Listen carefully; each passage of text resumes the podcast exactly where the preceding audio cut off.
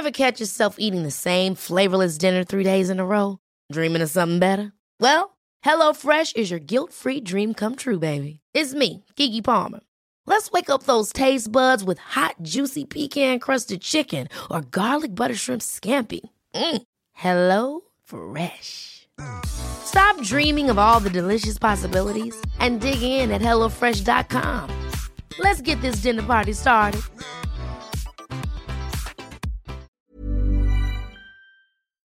Atún Dolores. Atún Dolores, la calidad se prueba, presenta. GastroLab es un lugar donde cabemos todos. Aquí encontramos historia, recetas, producto, materia prima, vinos y un sinfín de cosas que a todos interesa. Ya que con cocina y vino se aprende en el camino. Déjate llevar por el chef Israel Arechiga a un mundo delicioso que da como resultado GastroLab.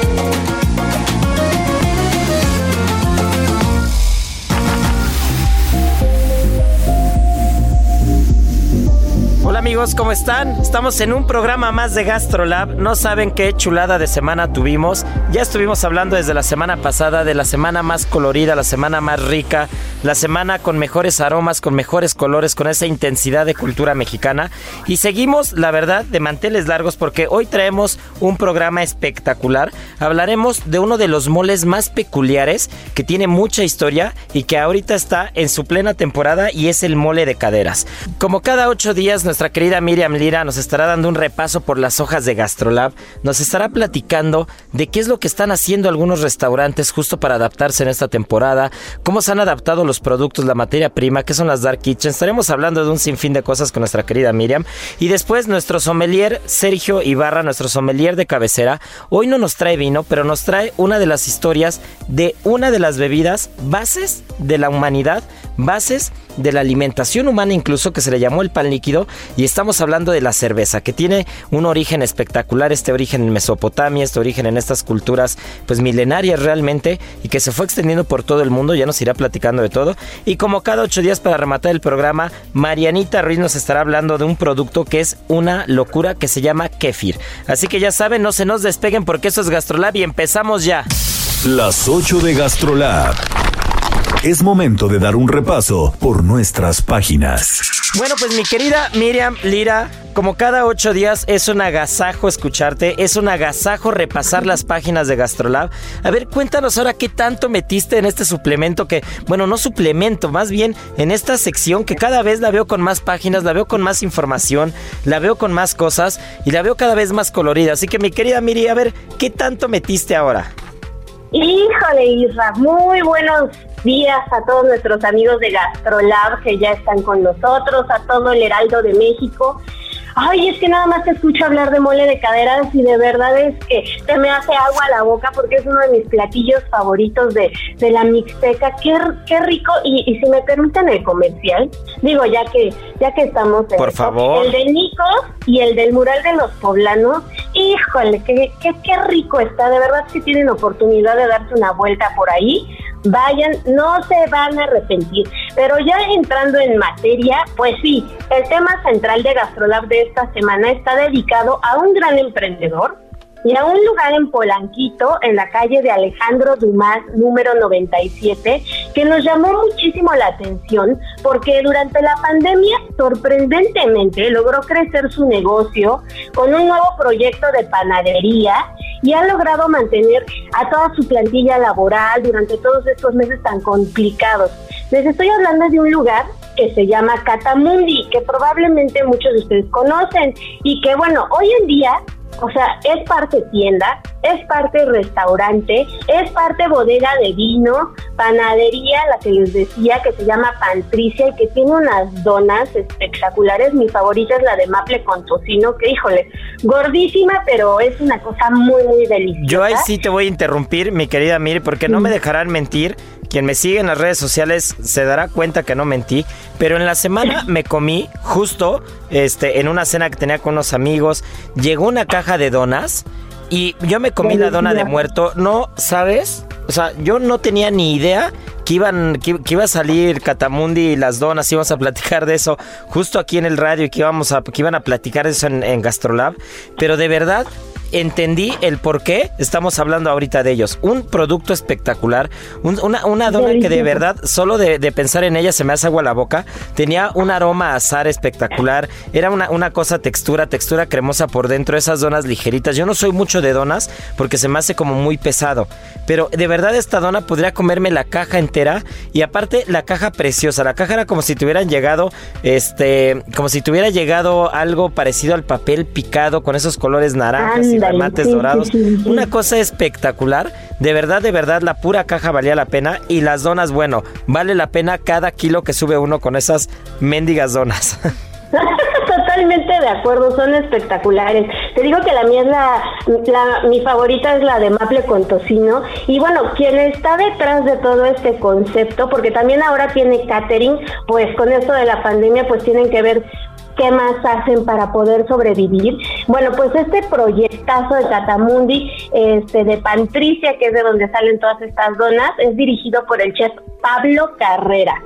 Y pues es que tenemos que ponerle mucha atención a este tipo de sitios y la, nada más porque la respuesta para poner el, dedo ahí es sencilla, porque muy probablemente es el estilo de negocio gastronómico que va a funcionar de ahora en adelante. O sea, diversificar todo lo que ya traen para que puedan este, seguir este, abriendo todos los, todos los restaurantes en México. Ya no es suficiente, lamentablemente, tener un lugar espectacular y comida de 10. Ya tienen que estar buscando los chefs y tú, tú me dirás si sí o si no, en dónde más innovan para salir adelante. Y justamente el chef Carrera nos decía, ¿no? Que, que antes de la pandemia, pues todos los fines de semana estaban hasta el gorro, tenían lista de espera para tomar un brunch, por ejemplo, un desayuno, y pues ahora la nueva normalidad pues no solo ellos, sino todos los negocios, pues están lejos de ese ideal. Entonces, este, tienen que estar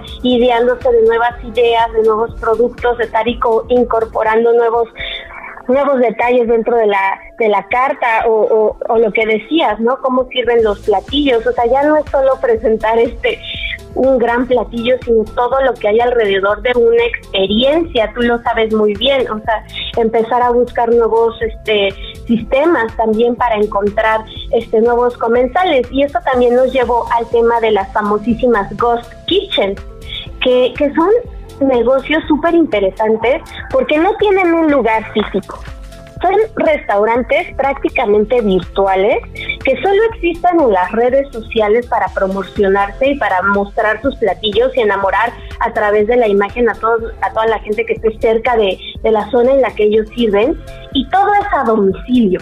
Entonces es impresionante porque con este tipo de negocios, este, los nuevos emprendedores o los chefs ya hasta consolidados, pues empiezan a ahorrarse sueldos, este, hosts, este, pues ya no tienen que invertir, los gastos fijos. tanto. Exacto, y solo centrarse en la producción de un gran, gran, gran producto. Ahora, ahí sí te, ahí sí te voy a decir que, que, habrá que ser muy cuidadosos con esos conceptos. Te voy a decir porque, o sea, yo, yo intento ver los dos lados de la moneda, ¿no? Creo que, creo que es un, es un sistema que va a funcionar o que funciona bastante bien. Es un sistema que te, que te abate los costos operativos realmente a prácticamente cero. O sea, porque tú puedes producir desde tu casa, desde tu cocina, y eh, tú puedes, tú puedes hacerlo, pero te voy a decir cuál es la otra parte y la parte, la, la, la, la, parte oscura de esto, ¿no? La parte que a mí no me gusta de estos conceptos, que, que repito, son conceptos muy válidos, que a muchos los está salvando, les está salvando el pellejo en esta temporada, pero ¿qué pasa cuando tú no sabes ¿Cómo son las instalaciones de donde está saliendo la comida? ¿Qué pasa cuando tú no sabes todo lo que hay detrás? ¿Qué, qué, pasa cuando no es una empresa reconocida que sabes que en estándares y en procesos de calidad van a ser muy cuidadosos sin importar si es una dark kitchen o no? Pero ¿qué pasa cuando, cuando igual una empresa que en el papel, en las redes sociales se puede ver muy bonita, pues resulta que, que está muy rústica y no están cuidando como ciertos procesos. Y te voy a poner un ejemplo de, de, algo, no voy a decir la marca evidentemente, porque este no los voy a tomar. Aparte, se portaron muy bien conmigo, me escribieron después y me buscaron y me buscó el chef y me buscó el socio y me buscó todo el mundo, pero eh, entre estos conceptos hubo uno muy famoso de hamburguesas que, que hizo como un boom muy fuerte hace algunos meses, tenían unas cajas espectaculares espectaculares, imagino que siguen ahí abiertos. Pero ¿qué pasa? Pedimos por pedimos por Uber, estaba con mi novia, pedimos los dos, pero al final tú pides y, y lo que pasa es de que el pedido ya estaba tomado, ¿no? Después intentamos ampliar el pedido y el pedido no se puede, no se puede ampliar. Decimos, bueno, ni modo. Le hablamos a la repartidora que lo fue a recoger y le decimos, oye, es un favor, cómprate otra hamburguesa más porque pues, nos vamos a quedar con hambre. Y entonces la repartidora muy buena onda nos habla y nos dice, es que no me dejan comprar en efectivo, o sea, no puedo pagar, ya intenté pagar con mi tarjeta y tampoco puedo pagar. Entonces, ahí va, ahí va el tema, ¿no? desde ahí dices, bueno, intenté comprar más y no hubo manera de comprarles más. Entonces tenía que levantar un segundo pedido con un segundo repartidor, era un desastre. Y para acabarla, llega el pedido, el pedido original, el que sabíamos que nos iba a quedar corto, y llega incompleto. no, bueno. Entonces decimos, bueno, te, te, intenté comprar más y no solo no me dejaste comprarte más, sino que está incompleto. Pero ahora viene la bronca. Queremos hablar al restaurante y pues como son cuatro o cinco dark kitchens, al final no hubo manera de, que nos contestara nadie. Entonces, no nos pudieron contestar. que, eh, eh, tuve, tuve que subí, cosa que nunca hago, pero subí una foto de la hamburguesa y sí, pues así como, este, aparte de que está mala la hamburguesa, llegan los pedidos incompletos, no te venden más. O sea, es un desastre por donde lo veas. Tres días después me pues, contactaron. hay que darles chance. Claro, claro. pero ese, pero ese es el ejemplo de qué pasa cuando no hay una cara, ¿qué pasa cuando no hay un lugar? O sea, tú hablas a un restaurante y les reclamas, te van a contestar en el restaurante. No importa si te contestó la host, si te contestó el capitán, el mesero, el cocinero. Hay personas que te van a resolver y el restaurante está ahí físicamente. El restaurante no te va a quedar mal. Pero ¿qué pasa cuando nadie te dice en dónde están sus cocinas y cuando no hay, cuando no hay una línea de teléfono directa, cuando todo lo tienes que hacer mediante redes sociales y te van a contestar tres días después? Pues, ¿qué, o sea, ¿cómo, cómo te van a solucionar ese problema, no? Entonces, al final, la verdad es que muy amables y se comunicaron conmigo, se portaron a todo dar, pero este, pero sí, esa es como la otra parte de las dark kitchens, ¿no? O sea, por, por un lado, si eres un cocinero profesional y vas a cuidar mucho todos los procesos y vas a cuidar al cliente, evidentemente es un modelo que, vale la pena seguir, pero si no vas a ser cuidadoso con eso, eh, te puedes quemar muy rápido porque realmente no generas confianza. Ese vínculo de confianza que tiene un restaurante y la cara de alguien, sea el cocinero, el mesero, el, la, host, sea el capitán, el maitre, no importa quién sea, genera un vínculo de confianza. Pero cuando no hay nadie del otro lado y no conoces el lugar, pues evidentemente ese vínculo no existe. Claro, y la experiencia también, porque no es lo mismo comer en casa que tener este todo lindo y bonito en un restaurante, ir y, vivir de diferente forma este este tipo de experiencias culinarias que también adoramos y queremos muchísimo y que ojalá pronto podamos tenerlas más seguido, ya que pase toda esta onda de la pandemia, pero pues van empezando también, entonces seguramente tendrán que acoplarse muchas sus medidas de calidad para para pues justamente tener un mejor servicio, tal vez si tuvieran este repartidores propios, que no dependieran pues de estas grandes este, empresas, ¿no? Ahí es el punto, ahí es donde tienen que escuchar estas críticas y, esta empresa lo hizo muy bien, porque, porque digo, se tardaron tres días en, en, decirme, ay, perdón porque te mandé tu pedido incompleto y porque no hubo nadie que te pudiera contestar el teléfono, porque no existe quien conteste el teléfono, pero, pero realmente ahí es donde la retroalimentación es muy importante, porque ahí tú ya vas mejorando esos procesos, ¿no? Esos procesos van funcionando. Y lo del restaurante al final, eh, entendemos que muchos no están yendo a comer, pero también el restaurante cuando entrega un pedido igual te lo va a solucionar, ¿no? O sea, el restaurante manda un mesero, te entregan el pedido a tu casa tú lo vas a recoger. Pero sabes que si hay un problema con el pedido, el restaurante te lo va a resolver. El restaurante no va a cerrar la cortina y se va a hacer como que no te escucha. Y fíjate que el viernes este viernes, y no quiero dejar de mencionarlo porque ya no tuvimos tantas páginas en GastroLab, pero nos quedó fuera una historia muy bonita y que quiero compartirles, que es la historia de los nachos, porque yo sé que muchos de los que nos escuchan son fanáticos y en toda la República les encanta, entonces te las voy a contar porque es padrísima. Eso, a ver, échala. Yo no me la sé, ¿eh? Yo nunca había escuchado de la historia de los nachos y me interesa muchísimo. Bueno, pues ahí les va. Resulta que nació con Ignacio Anaya García, quien pasaría la historia como el inventor del popular platillo botanero que tanto adoramos y amamos con guacamole, que se llaman los nachos. Y bueno, pues este cuate vivía en Piedras Negras, en Coahuila, con su esposa, que se llama va María Antonieta Salinas. Y pues ahí andaban ya juntos desde hace 18 años metidos en la industria restaurantera pero en medio de la Segunda Guerra Mundial, ellos estaban laborando como jefe de camareros en un club que se llamaba Victoria que era muy un restaurante muy popular en Piedras Negras. Y bueno, pues un día llegaron al restaurante un grupo de mujeres estadounidenses. Ellas eran esposas de soldados que trabajaban en una base aérea en Eagle Pass y pidieron algo para comer rápido, un refrigerio que, que, que, fuera sencillo, pero que también tuviera guacamole, pero que tuviera este algo consistente de comida, pero que pudieran irse rápido, bueno, muchas peticiones. Y en ese momento pues no estaba el chef, y pues Ignacio Anaya pues agarró y dijo, pues ¿qué les hacemos? Este, están pidiendo que rápidamente que quieren la comida. Entonces empezó a improvisar, derritió el queso Wisconsin, este, lo esparció sobre totopos, que es lo que tenía a la mano, este, partió unos chilitos jalapeños en rodajas y salió corriendo de la cocina este, con este platillo y resulta que les dicen las señoras en cuanto lo prueban, uff, está delicioso, no sé qué tanto, y dice, ¿cómo se llama? ¿cómo se llama? Y él este, no sabía, pues acababa de inventarlo, se agarra la cabeza y dice, ay, Nacho. Y ellas le responden, este, Nachos, oh, amamos este platillo, Nachos, queremos muchos Nachos más, ¿no?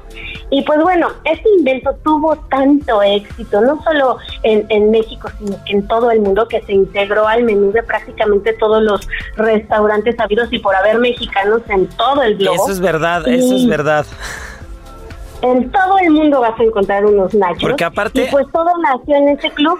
Mira, qué, qué buena historia, pero aparte a mí, me, a mí me causa mucha curiosidad porque yo me he quejado, yo personalmente me he quejado de que en otros países creen que la cocina mexicana son nachos y burritos, ¿no? Entonces, este, te dicen, ah, yo tengo un restaurante de cocina mexicana, vendo nachos y hago burritos, ¿no? Y entonces tú dices, tú dices, esto no es cocina mexicana. Pero después de escuchar la historia de Nacho y la historia de los nachos, pues realmente hemos estado equivocados porque los nachos no es un invento gringo, es un invento mexicano. los nachos son mexicanos con, con queso americano, sí, con, con toda esta historia, el guacamole guacamole, pero, pero mira, hoy aprendimos una historia muy buena y, me encanta. Le iré platicando por la vida. ¿y sabes qué? ¿Y sabes qué? Nunca patentó su invento y todo el mundo lo llevó a todos lados y está en todos los restaurantes y pues ni modo, pues quedaron volando eh, la patente de los nachos, pero gracias señor Ignacio Anaya García porque de verdad que es la botana más popular que tenemos, no solo aquí en nuestro país, sino en muchos lugares del mundo. Así es. Bueno, pues mi querida Miriam, yo creo que ya se nos fue casi medio programa porque tú y yo nos podemos poner a hablar y nadie nos calla. Pero qué gusto, qué gusto tenerte aquí. Ya saben, recuerden a todo el auditorio que nos está escuchando dónde pueden ver, dónde pueden ver la sección de Gastrolab. Es gratis, tienen que pagar algo, ya sabemos que no, pero queremos hacerle al cuento y el comercial. Es gratis, así en mayúscula, ¿no? Entonces, este, ¿en dónde pueden descargar? ¿Qué es lo que, qué es, qué es lo que sigue ahí? A ver. Pues mira, Chef, nosotros estamos todos los viernes en el periódico dentro del Heraldo de México. Adicionalmente, tenemos una página web que se llama gastrolabweb.com. Ahí van a encontrar todos nuestros artículos de manera gratuita. Ya si quieren comprar el periódico, pues sí les va a costar 10 pesitos, pero híjole, no se van a arrepentir. Ni un solo pretexto por el cual no puedan ver todo lo que hay en las páginas de Gastrolab.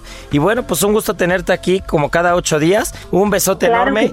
Y pues qué gusto. Hay que seguir el programa. Siguen unas cosas espectaculares, así que no se nos despeguen. Comer es una necesidad, pero degustar un arte. Bueno, y en el mismo tenor en el que platicábamos con Miriam de cómo se han adaptado las empresas, cómo se han adaptado los restaurantes, les voy a platicar de una actividad, Marianita, o cómo sería, como una, un movimiento. Pues es como la nueva propuesta gastronómica, ¿no? Así es, la nueva propuesta gastronómica tiene las palabras exactas de Milesime o Milesime, que es este festival gastronómico que lleva toda, toda, toda una historia en la Ciudad de México, que es probablemente el festival gastronómico de mayor importancia en el año. No sé si en América Latina haya algo parecido, pero es, es una fiesta. Todo el mundo queremos ir, todo el mundo quiere estar, todo el mundo quiere probar. Siempre hay una infinidad de chefs con propuestas tanto chefs jóvenes como chefs que, que, llevan una carrera evidentemente en la cocina, siempre hay importadores de vinos, hay producto de alta calidad, hay, hay es, es, una fiesta, ¿no? Es ese hedonismo puro milesime que justo en estas fechas, justo en las fechas de noviembre se tendría que estar haciendo, pero pues bueno, evidentemente por, por, las, por las causas que todos conocemos ya, eh, se, tuvo que, se tuvo que cancelar o posponer para el siguiente año, pero decidieron renovarse y decidieron hacer esta propuesta que se llama Milchef, ¿no? Entonces, ¿qué es Milchef, Marianita? Para quien nos escuche y dice, a ver, ¿qué, qué- de qué me están contando estos? Pues Milchef es como la nueva propuesta que nos trae Milesime y se trata, hace cuenta, tienen como ya su portal, te metes y puedes eh, elegir eh, como entre 20 y 25 chefs diferentes, que entonces eh, la dinámica es la siguiente, te metes, tú eliges qué chef quieres, qué restaurante y ellos se encargan de... De hacerte tu evento. Exacto, a la hacerte medida, tu ¿no? evento. Entonces- Digamos que, que- que somos un catálogo, y digo somos porque yo, estoy- yo soy uno de los 25 que está ahí, y somos un catálogo de cocineros en el que imagínense que agarran el catálogo ahí en el que compraban este trastes y maquillaje, y entonces ves el, el catálogo y ves a 25 cocineros con la propuesta de que de gastronómica de esos 25. Claro. ¿No? Y aparte está padrísimo porque tienen como bastante variedad de menús, entonces puedes como jugar con ese tipo de menú y aparte hace cuenta que le das como clic en el menú que te interesa y ellos se ponen en contacto contigo y entonces te ayudan a personalizar un poco más ese menú. Y aparte de eso también es- está la parte de la cata, ¿no? Entonces puedes elegir como el maridaje que ellos te, te proponen o eh, ellos se adaptan a la cava que tengas en casa o al presupuesto que tú tengas y de acuerdo a los platillos que hayas elegido, ellos te eligen todo, pues ahora sí que el maridaje, ¿no? Claro, es que eso, eso me parece asombroso, cómo nos hemos sabido adaptar y, y- y cómo pasas de ser un evento masivo, un evento espectacular en el que, en el que casi casi que hay este fregadazos para entrar porque todo el mundo quiere estar, todo el mundo quiere Sí. boletos, todo el mundo quiere, todo mundo quiere estar ahí, ver, ser visto. Es realmente el evento del año y cómo se ha sabido adaptar y, y te lo llevan hasta tu casa, ¿no? Te lo llevan hasta la mesa y lo que dices, ¿no? La propuesta es tan variada, o sea, tienes a los mejores cocineros de cocina oriental y a los mejores cocineros de cocina mexicana, y tienes a grandes cocineros que tienen muchísima propuesta y entonces todo es adaptable, ¿no? Porque, porque tampoco se trata de decir, ok, ¿quieres que te sirva un evento, eh, nosotros como Milesime y te sirvamos un evento en tu casa? Bueno, pues necesitas tener este champán, necesitas tener este vino, esto, esto. Realmente se adaptan a lo que tienes en la cava, ¿no? Entonces, eso, eso, eso realmente me parece espectacular. Yo espero, espero que el siguiente año podamos hacer podamos este estar en Milesime, que podamos Sí. podamos hacer ese recorrido espectacular, porque este año sin Milesime no va a ser lo mismo. Aparte de Sergio ya trae cara de tristeza porque sí, Sí. es sí es un pedazo, sí es un pedazo de evento. Es el evento Es el gastronómico. evento gastronómico del año de- que, que organiza nuestra querida María Forcada, que es eh, mujerón, una crack, crack como profesional realmente, de las, de las voces con más autoridad y, y- y la- de las voces más respetadas en el medio gastronómico en el país. Y aparte, este, no andan con medias tintas. Traen cocineros de todo el mundo, traen cocineros con estrellas Michelin, traen eh, arman seis restaurantes, arman seis restaurantes eh, hechos a la medida justo en un espacio y, y tra- y traen a los mejores diseñadores de restaurantes y cada uno diseña, imagínense que diseñan un restaurante solo para tres días de evento. Entonces montan un evento y entonces arman como, me- como menús entre diferentes cocineros y, y- y Sergio, a ver, cuéntanos tú de volada, tenemos ahí un par de minutitos porque tú has servido alguna de esas cenas. Sí, año con año eh, hay un equipo de sommeliers que, que convoca justo María y pues me ha tocado formar parte de, de ese equipo y pues se reciben empresarios, se reciben chefs, se recibe toda la gente pues del, del gremio gastronómico Y los, restaurantes- y los restaurantes pues, son espectaculares, ¿no? Eh, año con año también cambian de diseñador y van creando pues atmósferas diferentes, ¿no? Desde lo visual hasta pues Lo chefs de- sensorial, no, sí, chefs es de grandes categorías, general, ¿no? Y es. todo lo que se sirve, ¿eh? me, me ha tocado llegar a- hasta servir Richard Hennessy, este, whiskies, etiqueta azul, ¿no? Grandes vinos, ¿no? Y todo esto pues de la mano de, de la gastronomía, ¿no? Bueno, pues ese es el evento gastronómico. Ya saben, este año no se pudo hacer, pero eh, eh, métanse a la página o métanse al Instagram, mil con doble L, mil chef. Seleccione a su chef, este, ahora sí que a su chef favorito. Selecciones, selecciones Ceru. Seleccione cero, el menú de cero es una joya. Yo no sé lo que les digo, ya nos echamos el comercial completo. Pero este, de verdad vale mucho la pena. Es cocina de alto nivel, servicio de alto nivel, cenas, comidas hechas completamente a la medida con un nivel de detalle que pocas veces se ve en el país, ¿no? Entonces, pues bueno, un abrazo a nuestra querida María Forcada y a todo el equipo de Milesime que está adaptándose y haciendo lo suyo desde su trinchera para que para que pues no nos quedemos ahí sin sin, sin Milesime, ¿no? Sino que lo adaptemos a nuestras casas y disfrutamos de estas propuestas gastronómicas. Y no se nos despeguen porque ya está aquí el sommelier con toda la historia de la cerveza en la boca, ya nos quiere platicar absolutamente de todo y también tenemos lo del wax mole o mole de caderas, mi querida Mariana, así que no se nos despeguen, esto es una locura. Gastrolab es un lugar donde cabemos todos. Vamos a una pausa y regresamos.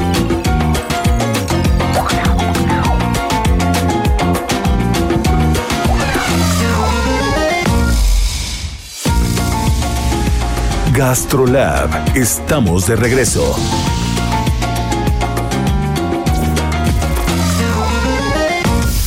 Y ahora, el sabor oculto.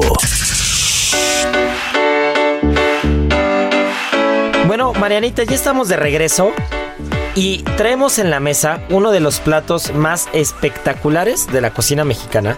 Uno de los platos incluso puedo decir polémicos por, por, por la naturaleza del plato y, pondré la analogía con diferentes, con diferentes productos. Uno de ellos a Sergio estoy seguro que le encantará la historia porque le encanta la historia del hortolán y es...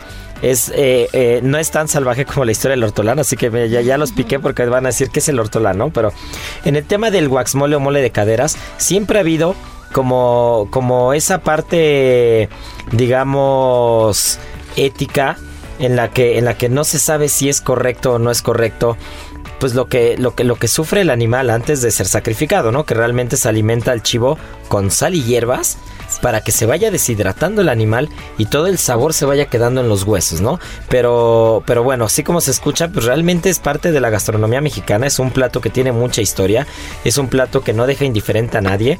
Pero a ver, ¿qué es el mole de caderas, Mariana? ¿Cuál es su origen? Échanos toda la información que traes porque ese de verdad es un lujo hablar de ese plato y estamos en plena temporada.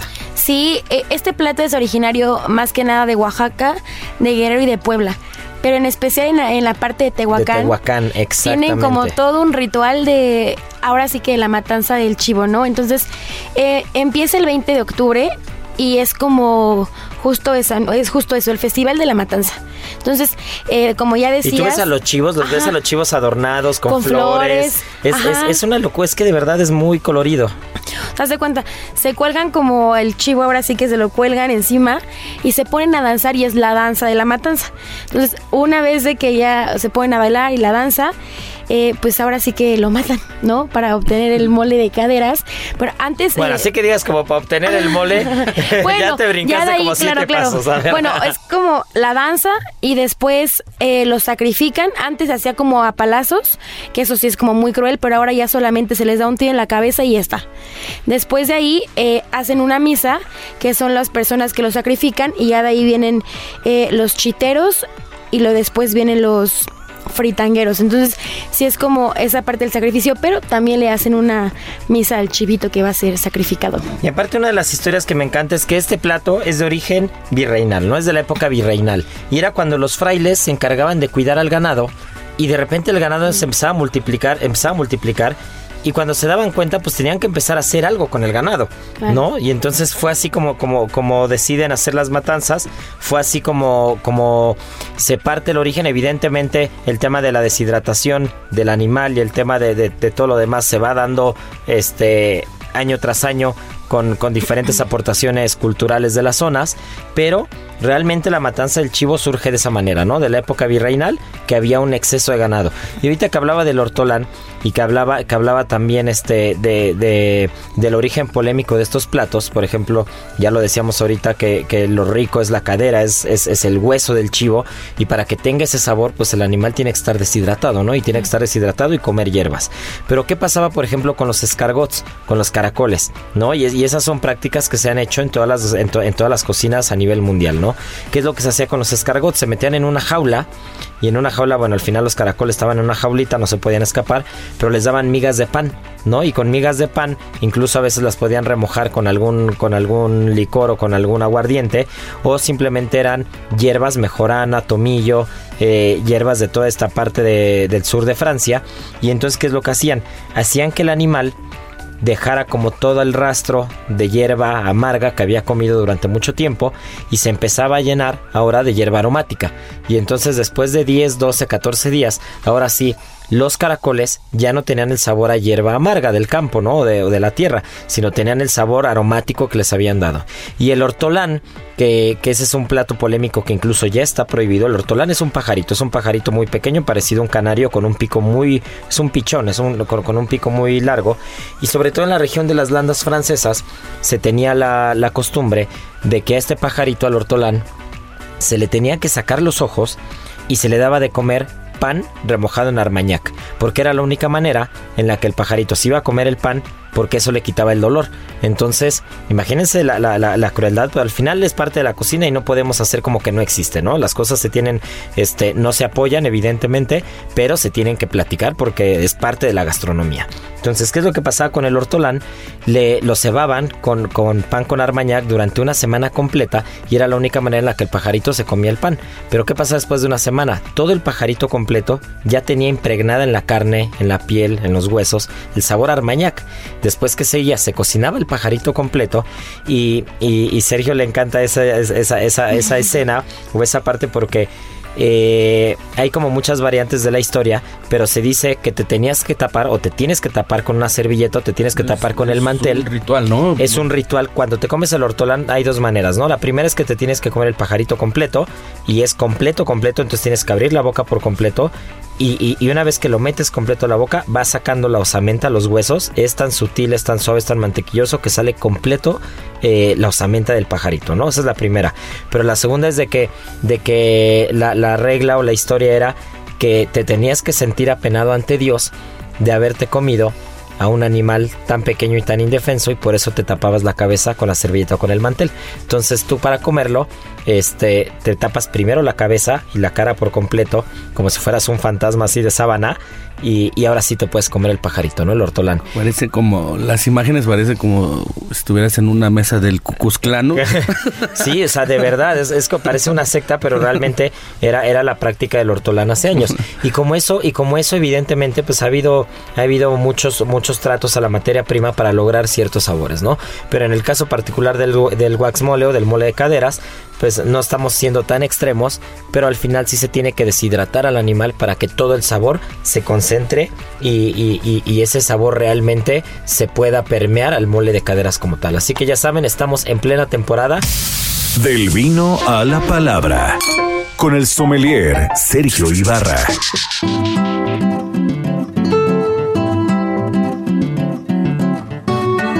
Y ahora sí, eh, nuestro sommelier de cabecera, ya lo adelantamos desde un principio, para acompañar este mole de caderas, para acompañar este wax mole. Se me antoja a mí una buena cervecita, no sé tú qué dices, mi querido Sergio. Así es, ¿no? Y, Pero cuando hablamos de la cerveza, hablamos de cultura, hablamos de historia, hablamos del pan líquido, hablamos de una de las bases de la alimentación humana. Eh, estamos hablando que, que, que tiene orígenes en Mesopotamia, ¿no? Pero ¿qué hay con la cerveza? Pues déjenme platicarles que la cerveza es considerada la, bebida más popular del mundo, ¿no? Imagínense que la fabrican 166 países, ¿no? Con más de 144 mil millones de litros al año. ¡Uf! ¡Qué locura! ¿No? Es una locura. Y, y pues como todo, eh, pues comienza siendo un producto casero, ¿no? Termina siendo toda una industria que se, que se propaga en, en el mundo y pues hay desde productores pequeños que, que compiten con, con, las grandes, ¿no? Con las grandes fábricas y ya marcas globales que todo el mundo conocemos, ¿no? Y, y, como siempre sucede, Chef, pues va de la mano con la historia de, de la civilización, ¿no? Su elaboración se remonta hace miles, miles, miles de años en el Oriente Medio y, los primeros acontecimientos datan de Sumeria, que fue descubierta como siempre, como siempre sucede, pues por accidente, ¿no? Imagínate que, que en ese tiempo pues alguien pues mezcla agua con, con granos de cereal, ¿no? Con, con, pues, con algunos otros granos de cebada, trigo, pues el proceso natural sucede, fermenta y a alguien se le ocurre pues tomárselo, ¿no? Como siempre. siempre, siempre hay un aventado, siempre hay alguien que quiere experimentar. ¿No? Se piensa y se cree que, que la cultura sumeria, sumeria, pues, una de sus dietas básicas, pues, comían pan, ¿no? Obviamente, pues, aquí lo humedecían y después de algunos días, pues, la, la levadura silvestre, pues, fermentaba y esta mezcla, pues, pues, nace esta bebida alcohólica, ¿no? Imagínate que en estos textos de Gilgamesh habla donde ofrece una bebida fermentada, ¿no? Y en Kidú es un hombre salvaje, ¿no? Que llega a civilizarse bebiendo cerveza, ¿no? Entonces es, la inversa de lo que está, de lo que tenemos este machacado, ¿no? En el, en el imaginario colectivo. O sea, con, la cerveza lo iban civilizando, imagínate, ¿no? Cuando aquí al revés hay incivilizados, este, que, que, eso fue gracias a la cerveza. No, no, pero recordemos que en ese tiempo era un alimento, ¿no? Era un alimento. Era, el pan líquido. incluso yo me, yo me he puesto a pensar en, en esos años la sensación que tuvieron al, al beber cerveza, ¿no? ¿Qué textura tendría, ¿no? ¿Qué aroma? O, una vez ya ingiriéndola, cuando a lo mejor te desinhibía, ¿qué, ¿qué, podías pensar en esos años, no? Y es que aparte, o sea, en realidad la cerveza no es, no es un alimento es ni, es una bebida que haya cambiado tanto, tanto, tanto a lo largo de los años. O sea, para ser un producto que lleva haciéndose hace miles de años, hace miles de años, pues realmente no es como que no es como que, que sea una variante completamente diferente ahora, ¿no? No es como que sea algo que, que, que, no se reconocería de los orígenes. Y yo recuerdo mucho que, estando en República Checa, en uno de esos viajes que me, que, me gusta aventarme solo, me fui a República Checa y tomé un tour de la cerveza. Y me dieron a probar una cerveza sin pasteurizar, lo más parecido a una cerveza medieval. Y es la cerveza más buena que me he tomado en mi vida. Era cremosa, no era, no era, no era limpia a la vista, no era, no era cristalina la cerveza, pero la probabas y era como si te estuvieras tomando en textura, como un atole en textura, pero frío. Una completa sí, locura. Ahí va, va, creciendo, ¿no? Eh, hay gente que dicen que se reunía mm, la gente, ¿no? Eh, alrededor de esta bebida fermentada y la tomaban en pajillas para que no pasaran los granos, ¿no? Y recordemos que pues siempre va de la mano de la agricultura. Aquí llegamos a un periodo que se llama el periodo neolítico, que, quiere decir que todas las civilizaciones empiezan a girar alrededor de la, de la economía, ¿no? ¿no? ¿Qué quiero decir con la economía? Pues la gente que cazaba, la gente que, que hacía agricultura, la gente que empezaba a elaborar cosas, ¿no? Sí, ya el sedentarismo y ahora sí el, el, crear sociedades como tal. Y entonces cada cultura pues elaboraba su, su, propia cerveza, ¿no? Y es así como va, va empezando a, a, evolucionar, ¿no? Se dice que en, en, el antiguo Egipto, por decreto, por decreto, cada, cada ciudadano tenía derecho a cinco panes, ¿no? Cinco gasas de pan y dos vasos de cerveza por día, ¿no? Ah, ¿no? Imagínate que, pues, Con razón construyeron esas pirámides este, también, y, ¿no? Y lo llevaban, lo llevaban muy, muy de la mano. se dice, bueno, vez estado en, en, Egipto y se dice que en, en las tumbas de los faraones ponían figuras de, maestros cerveceros porque decían que cuando morían, pues se lo tenían que llevar a, al otro mundo, ¿no? A que, a que elaboraran su cerveza, ¿no? Y de ahí pues empieza a esparcir por todo el mundo, ¿no? Eh, podemos recordar culturas como la rusa. Eh, en Rusia elaboraban una bebida que se llamaba el que significa eh, levadura de pan, que es una bebida alcohólica también, ¿no? Al estilo de la cerveza. En Japón utilizaban los granos, pero aquí ellos elaboraban el sake, ¿no? Que mucha gente le llama el vino de arroz, pero prácticamente yo creo que podría ser más, más una cerveza, ¿no? Y en China se dice que encuentran unas vasijas de más de 5000 años de antigüedad, ¿no? Y ellos prepararon una bebida que se llamaba el, el samshu, que también es, es un estilo de cerveza, ¿no? Y entonces es aquí donde todo el mundo se pregunta, pues, ¿qué sucede, no? ¿Por qué, por qué en Europa es donde más auge se le da, se le da la cerveza, ¿no? Y es así como se extiende básicamente, pues, a toda, a toda Europa, llega a Rusia, ¿no? Y por fin llega, pues, a, esas regiones y a esos, eh, esos países donde le dan más auge, ¿no? Alemania, Bélgica y, pues, la, la Gran Bretaña, ¿no? Y, y aquí, pues, acuérdate que pues esa bebida era una bebida turbia, ¿no? No me imagino, eh, pues cómo sería como un tipo atole, ¿no? No, no, no, nada más, además, pues no sería cristalina como la conocemos ahora, ¿no? Imagínate que dicen que era una bebida de bárbaros, ¿no? Porque pues la élite tomaba vino, ya existía el vino, ¿no? Y pues la cerveza solamente, el la, solamente era para el pueblo. Y además la vida era dura en esos años en Europa, la gente trabajaba Bueno, la vida mucho. sigue siendo dura día de hoy. ¿No? Yo creo por eso, por eso dicen, ¿de dónde saca tanta energía el sommelier? Yo ya, ya, ya me estoy poniendo a, pensar porque, todo. porque porque las jornadas laborales eran impresionantes. Se dice que para que pudieras soportar una jornada en, en esos años, pues tendrías que comer mucho pan, ¿no? Entonces ellos, pues ellos bebían cerveza, ¿no? Al final les daban ahí la, eh, pues, las calorías necesarias y la energía para, pues para poder sobrevivir, ¿no? Eh, incluso se remonta hacia los monasterios donde cuando ellos ayunaban, ¿no? Cuando metían el ayuno, pues no era meramente que bebieran agua, ¿no? Entonces bebían cerveza y pues podían sobrevivir un poco más, ¿no? Eh, O sea, hacían trampa. Ajá. Y aquí, y aquí eh, hay algunos datos también en Finlandia. Se dice que hay 400 escritos dedicados a la cerveza, imagínate. Y solamente 200 creados para la creación del mundo, ¿no? Hablan más de la cerveza, ¿no? En Finlandia que, O que sea, de la crea- 200 escritos que hablan de la creación del mundo, del Génesis. Ajá, y, cre- y 400, y 400 de la cerveza. Eso me ¿no? gustó. ¿no? Entonces, eh, por ahí hay un dato, creo que era 1509, donde solamente las mujeres eran las que elaboraban la cerveza, era como una labor más doméstica para, para ellas, ¿no? Entonces, pues metían su, su buena mano a la hora de el arte de, Y de hacían hacer sus mezclas y todo, ¿no? Pero a quién se le atribuye, se le atribuye la industrialización de la cerveza, pues a los monasterios, ¿no? Recordemos que, que los monasterios incluso se les atribuye también la hotelería, ¿no? Ellos eh, pues acondicionaban los cuartos aquí. Sí, hacían, eran posadas, ¿no? En las que Ujú. tú llegabas y podías después descansar después de largos viajes, ¿no? Y aquí eh, ellos eh, pues, eh, pues tenían todo el poder, ¿no? Del conocimiento. Recibían muchos regalos, entre ellos se dice que tenían manuscritos egipcios donde ellos empiezan a perfeccionarlos, ¿no? En esos tiempos comenzaban a, elaborarla y, y le ponían pues, lo que se les ocurriera, lo que tuvieran a la mano. Se dice que cuando estaban fermentando o estaban hirviendo este producto, pues ponían cortezas, ponían, se dice que hasta pollo, ratas, ¿no? Imagínate, ¿no? Para darle cuerpo, para darle incluso aromas, ¿no? O tratarla de conservar más. Y ellos se les atribuye el, el origen, bueno, o, el lúpulo, ¿no?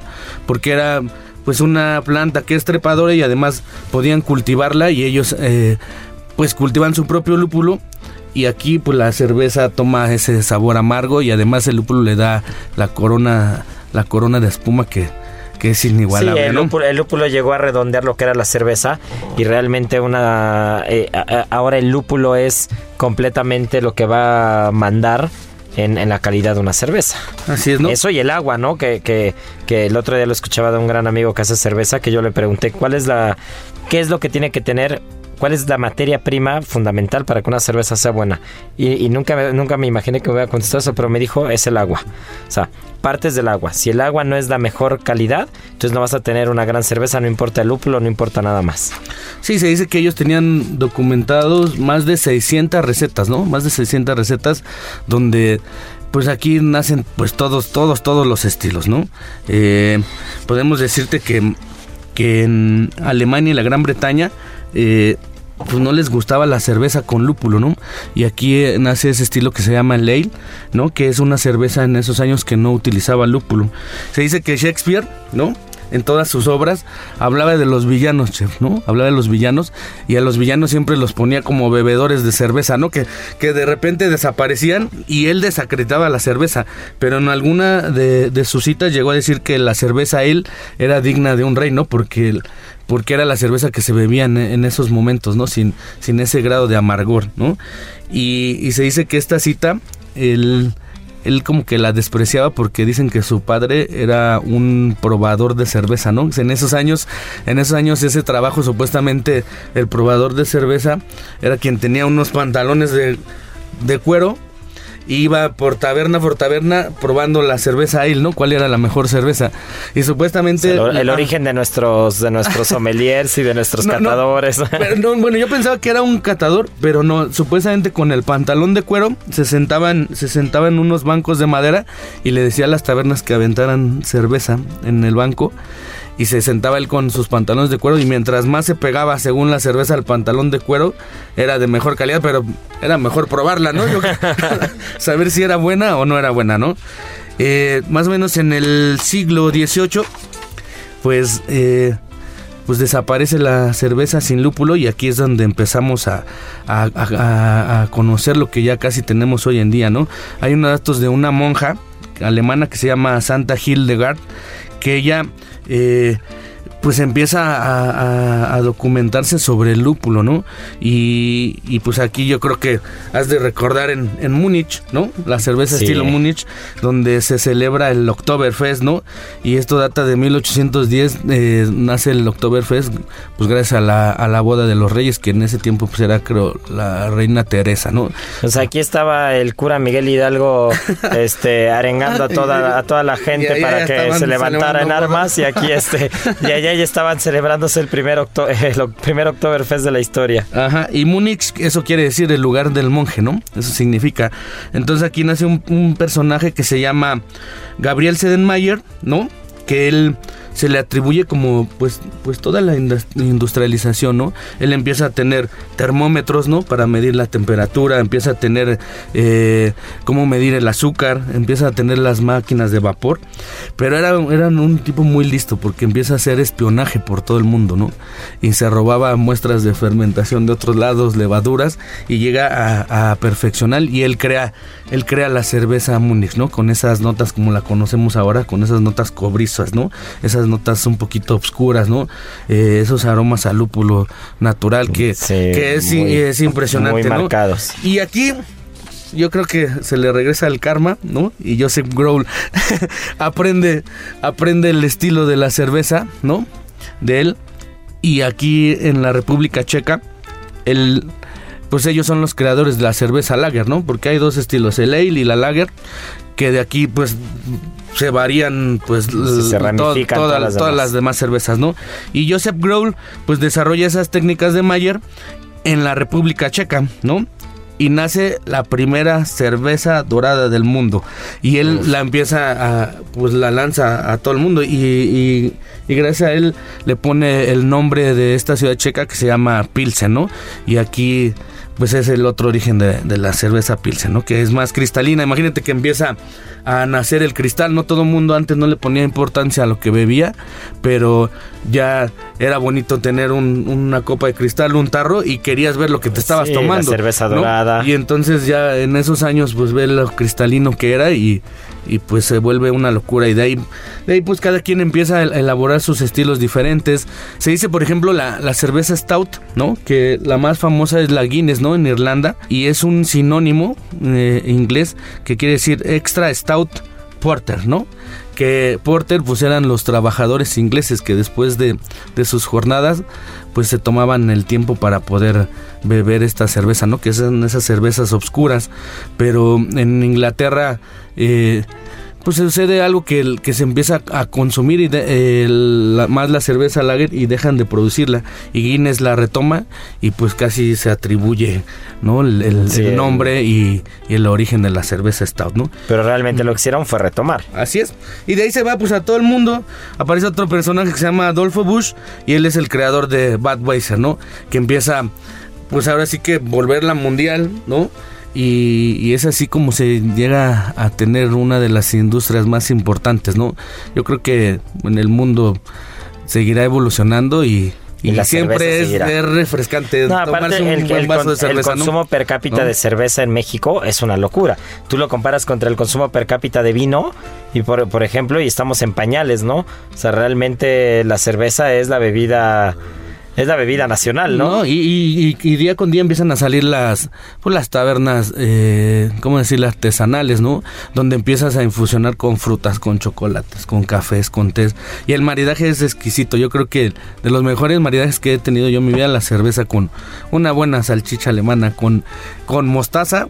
Y hacer el maridaje es una locura, ¿eh? Tienen, tienen que probarlo, sí. Es, es una barbaridad bueno, pues ya nos dejaste, pero, pero picados con el tema de la cerveza. pero bueno, pues el tiempo se nos fue como agua. No saben qué buen programa, que cómo lo disfrutamos el día de hoy. Eh, no se nos despeguen porque viene la adivinanza del día y con eso rematamos, ¿eh?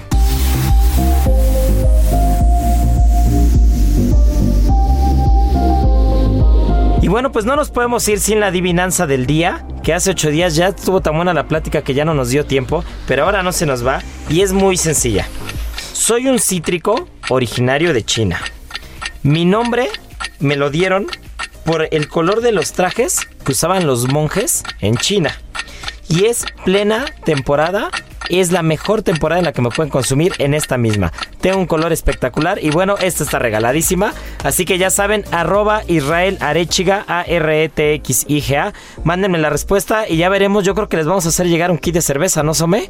Yo creo que, que- que hacemos algo ahí. Entonces, pues bueno, muchas gracias por escucharnos. Ya saben, esto es Gastrolab y como siempre decimos, tripa vacía, corazón, sin alegría. Atún Dolores presentó Aquí concluye otra emisión más de Gastrolab, el lugar donde cabemos todos. Esta es una producción de Heraldo Media Group.